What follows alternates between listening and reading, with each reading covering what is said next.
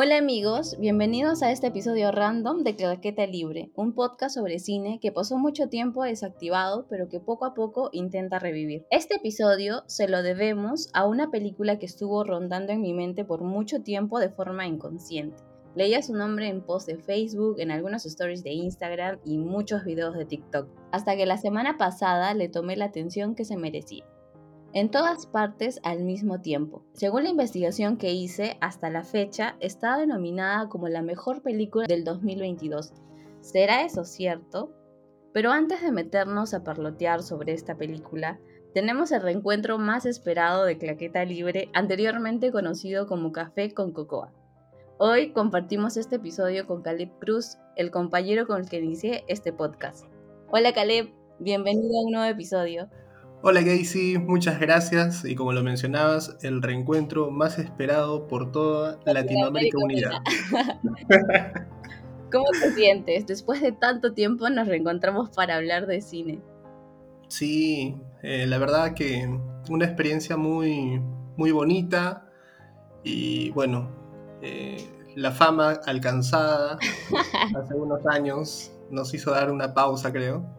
Sí, me parece. Pero, de nuevo la fama nos volvió a reencontrar para este episodio. nos debemos al público. Sí. Justamente hace unos días este, te pasé este, esta revista, no, era un artículo digital donde nos mencionaban sobre la entrevista que nos hicieron ya en el 2019. Claro. Como que dejamos huella. Sí, como que ahí están los vestigios de lo que alguna vez fue el mejor programa. Pioneros en hilo. Así es. Eh, bueno, para todos los que nos estén escuchando, queremos hacerles saber de que en este podcast hablamos con spoiler. Así que, spoiler alert, siempre les recomendamos ver la película primero para que puedan entender de lo que vamos a hablar.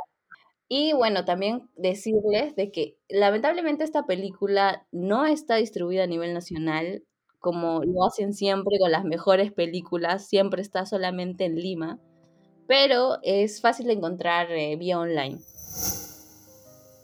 En todas partes al mismo tiempo. Quiero comenzar con la pregunta que hice al inicio. ¿Es esta la mejor película de lo que va el 2022? Caleb, dímelo todo. A ver, considerando las películas del 2022, dentro de las cuales tenemos Doctor Strange, tenemos Sonic 2. Batman. Ah, claro. Morbius. Mm, sí, sí, yo creo que sí puede ser. Mira, yo creo que con el Doctor Strange, sí. Lo siento, pero desde mi punto de vista, sí. Sí lo es.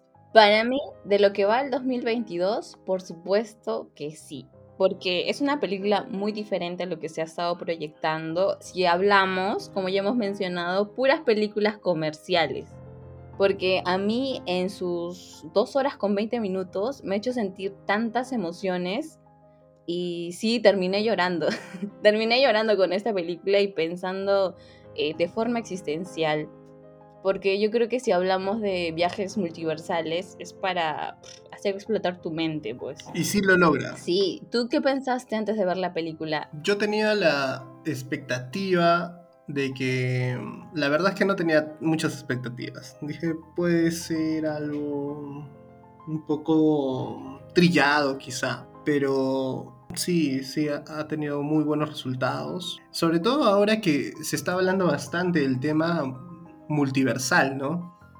Y justamente de eso también trata el Doctor Strange. Yo incluso antes de verla, eh, antes de ver el tráiler, eh, yo creía que esta película era como una parodia, porque como ahora está, como hemos dicho, en tendencia lo que es el multiverso, desde los Spider-Man, el Doctor Strange, pero es una forma muy diferente y creo que es superior de hacer una película sobre el multiverso. Claro, sí, y hay algo importante también que señalar, eh, como que da ciertas reglas sobre el multiverso, porque mm, si vemos algo similar en cuanto a los viajes en el tiempo, eh, Volver al futuro te daba reglas sobre los viajes en el tiempo, ¿no? aquí en esta película te da reglas sobre el multiverso. Por ejemplo, tienes un universo y los universos cercanos son se parecen bastante, pero los universos alejados ya como que son muy, muy diferentes, ¿no? Me parece que es una regla que se está estableciendo y que también se ha visto en Doctor Strange. Y no sé si será el, la regla que se va a seguir para otras películas. Claro, me imagino que ya depende de la visión del, del director, porque hasta incluso en Marvel, eh, los tres Spider-Man, o sea, supuestamente de diferentes multiversos, pero eran diferentes actores. Ajá. Pero en Doctor Strange, diferentes multiversos, pero era el mismo actor. O sea, como que se acomoda obviamente a, lo que quiere el público, pues, ¿no? Porque ahora la opinión del público la están tomando en consideración, pero ya no ya. Pero bueno, siempre hay una guía que... claro, eso sí. Con los antecedentes. Y bueno, eh, no está tan alejado tampoco de Marvel, ¿ah? porque los productores han sido los hermanos rusos. Ah, claro. Entonces por ahí supongo que va a quedar también. Sí. Pero más, más allá del multiverso y todo eso, a mí lo que más me, me impactó fue la idea de saber de que eh, somos tan insignificantes en todo este universo que no conocemos que nunca hemos visto. Y siento que es como que caer a un vacío, pues, porque como dice la frase, polvo somos y polvo seremos. Y esa idea que tenía el villano, que es Yobu Tupaki, o bueno, la villana, eh, a mí sí me, me, capturó completamente, porque estaba de su lado y decía, tiene razón, ¿por qué al final nos preocupamos por dejar una marca en nuestra vida, en nuestro día a día, trabajando, estudiando, comprándonos cosas, viajando, todo para qué. Si al final vamos a ser como unas piedritas chiquititas en algo tan, pues tan, tan infinito. Y yo decía, oh por Dios, no, ahí caí yo en un vacío. Estaba ahí como que tiene mucha razón. Yo tiene mucha razón. Te hace pensar también sobre el qué pasaría si, ¿no? Y ahí vemos, por ejemplo, una, una de las escenas en las que, en las que la protagonista no se casa pues con, con su esposo, ¿no? Y llega a ser una actriz famosa. Claro, a todo esto, ese vacío, Evelyn le da todo un giro, pues, ¿no? Porque nos dice, bueno, Evelyn, la protagonista, nos dice que todo vale la pena porque nos hace felices, ¿no? Y es algo tan, tan sencillo de decir, pero tan profundo también. Y la película nos dice, deja de pensar en el qué hubiera, qué hubiera pasado. O sea, ya basta, no piensen en eso. Pero también, o sea, el tema como lo aborda me gusta porque los personajes, o sea, todo se centra en una familia. Yo creo que para todo este concepto, una familia queda muy bien como protagonista porque sientes más el sentimiento, pues, ¿no? Sobre todo de que Em, que la villana sea la hija y la heroína la madre, pues no hay como que te dan una relación de madre-hija y es casi imposible no sentirse identificado, pues no, porque en algún momento siempre hemos tenido eh, ese conflicto, ¿no? Sobre todo cuando eres adolescente, inclusive casi joven, ¿no? Y tienes ese conflicto con tu madre, de que no te entiende y bueno, pues no X. Pero en realidad igual a Joe Tupac y yo no, no la considero un villano, porque simplemente era alguien que no, entendía su vida, ni el propósito que tenía, pues, ¿no? Con todo el poder que manejaba. No, no, le daba sentido a nada. ¿no? Y entonces este, esta relación de madre-hija para mí es como una conexión directa. Y me hace sentir demasiada, demasiada empatía. Yo no sé si tú habrás sentido lo mismo. Claro, creo que todos podemos llegar a conectar con alguno de los personajes o con alguna de las situaciones porque son muy diversas. Hablando un poquito más sobre, sobre lo que es la idea principal del multiverso y lo que te hace sentir, porque realmente a mí sí me, me, chocó bastante. me quedé pensando toda la noche en eso, porque no sé, me pareció una idea tan brillante que hablaran del multiverso y lo llevaran a ese nivel eh, de filosofía, no sé, de existencialismo. Pero también ahí está otra parte de, de, del esposo, que ellos que el esposo es realmente el esposo más tierno de todo el universo. y a mí me daba mucha cólera como Evelyn lo ignoraba al inicio, como, o sea, no, no lo disfrutaba, o sea, ella estaba tan metida en su rutina, en su estrés, que no disfrutaba lo que le rodeaba, porque tenía un compañero súper, súper amable, súper atento con ella, y ella solamente pensaba en el que hubiese sido, ¿no? En esa frase que inclusive a nosotros mismos en nuestros día a día siempre está ahí, ¿no? Porque siempre a veces pensamos, ¿no? ¿Qué hubiese pasado si hubiese hecho esto? O si hubiese tomado otra decisión. No, es como que nos pasamos soñando en lo que no pasó y nos olvidamos del presente. Autosatisfacción. Claro. Claro, esa es, ese es uno de los, una de las cosas que se abordan más dentro de la película. Y muchas veces no, como tú lo señalas, no se valora lo que tenemos frente a, a nosotros. O por el contrario también nos quedamos también esclavizados en una rutina y no sabemos darle el balance adecuado. Y bueno, ya, ahora sí, hablemos del cast.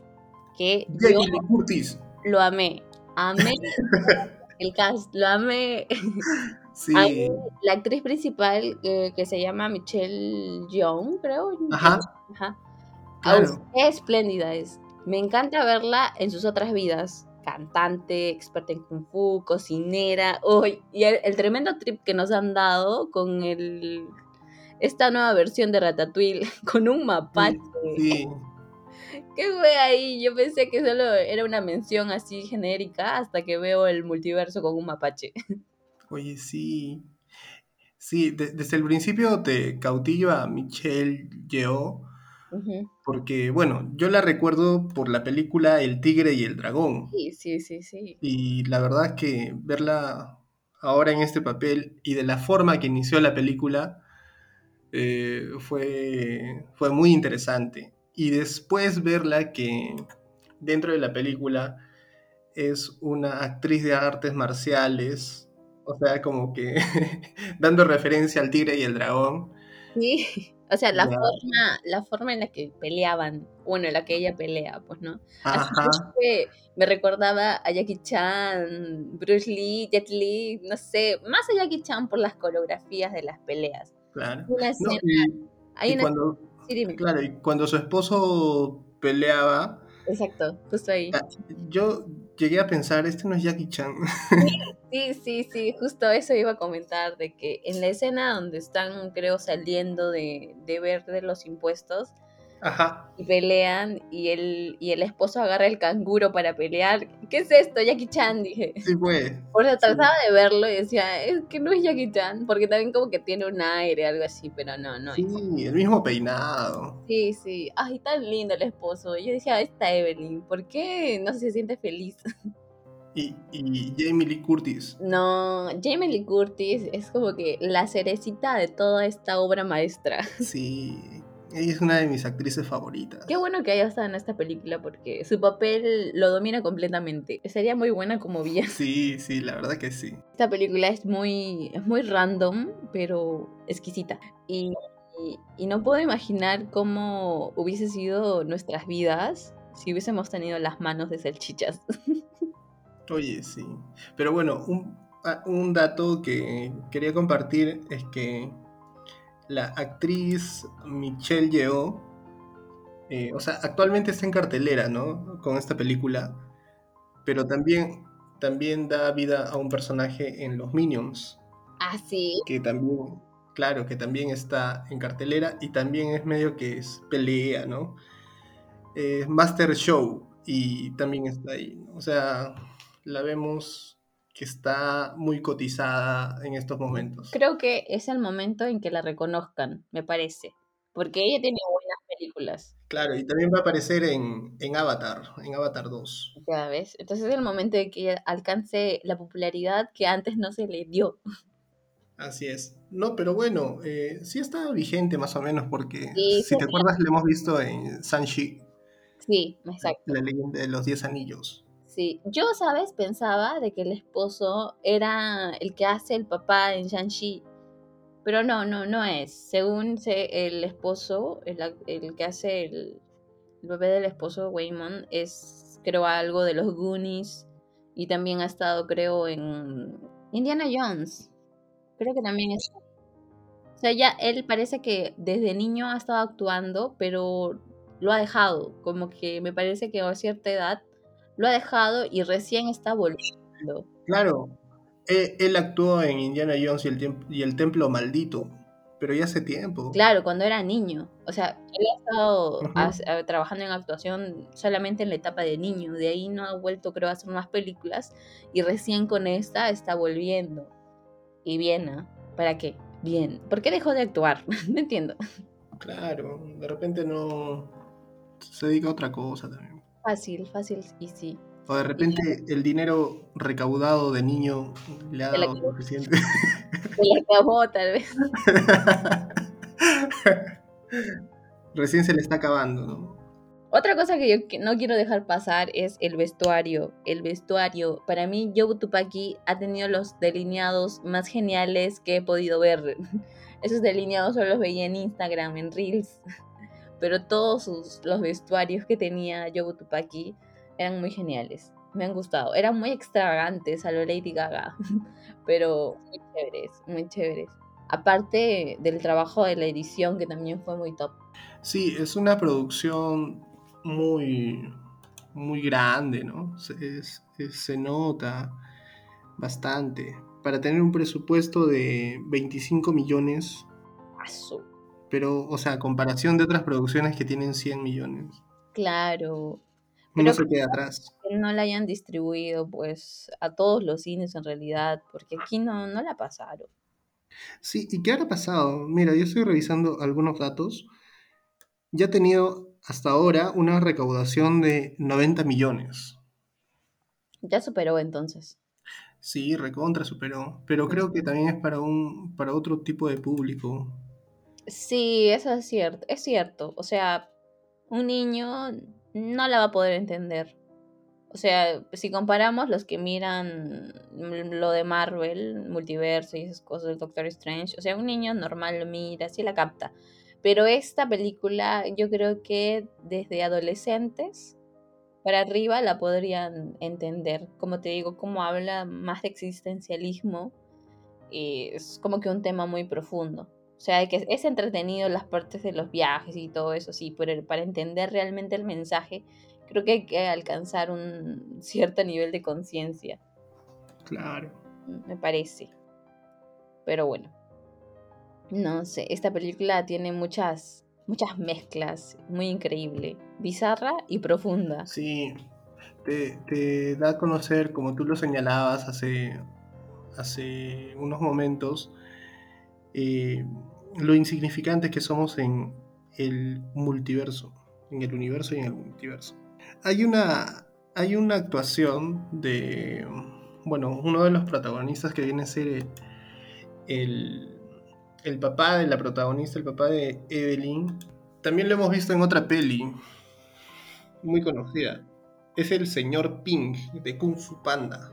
Ah, ha hecho la voz. Sí, el papá de, el papá de Pop, el Patu. Sí, sí, sí. Ay, va a ser los ramen. Me pareció también bien interesante eso, esa cultura que tienen los de Asia. No, no sé si son chinos o japoneses, no, no me acuerdo. Pero este, sobre ese, ese, esa conexión de respeto o de que los hijos siempre le tienen que tener respeto o hacer sentir orgullosos a sus padres. Lo que tiene Evelyn, pues, ¿no? Porque igual tiene esa carga eh, de la decepción de su padre, ¿no? Por haberse casado con Waymond. Y como que ella también siempre ha estado pensando en eso. Claro. Y eso tampoco no la dejaba avanzar, creo. No la dejaba ser feliz. Es que ya vivimos en otros tiempos, Mm. ya. Y está mal eso. Eso es muy boomer. Claro, y ahí se ven también las opiniones generacionales, ¿no? Opina diferente su papá, ella que está en medio de los dos, ¿no? Que está lidiando con boomers y con centennials. se encuentra en una posición en la que... No estoy segura si Centennials o millennials, porque la chica, O sí, o sea, ella tampoco no es como que adolescente, ella tiene sus Ah, sí, ¿no? 20, Sí, 25, creo, me parece. claro, sí. Pero tiene que estar lidiando con ambas, ¿no? Con una posición muy conservadora y con una posición muy Liberal, liberal. exacto. Y al final como, o sea, ya deja de, de, se- de sentir ese peso y de una vez decir las cosas como son, pues, ¿no? Y ahí es donde se libera todo. O sea, todo se pudo evitar simplemente hablando. Pero es tan, es tan bizarro, me parece, porque nos dan esa idea de que sea amable, eh, trata a todos con cariño, trata a todos con amabilidad, como interestelar. Eh, lo más importante es el amor. El amor es trascendental. O sea, es una idea similar, pero funciona. ¿Para qué? Funciona. Claro, es- se contrapone también, ¿no? Se contrapone a la otra, a la, a la idea de su hija, que es un poco más de conflicto. O poder hace- eh, tener el poder de hacer y tener el ímpetu de hacer a la de, a la de su esposo, que es- simplemente sea amable. Exacto.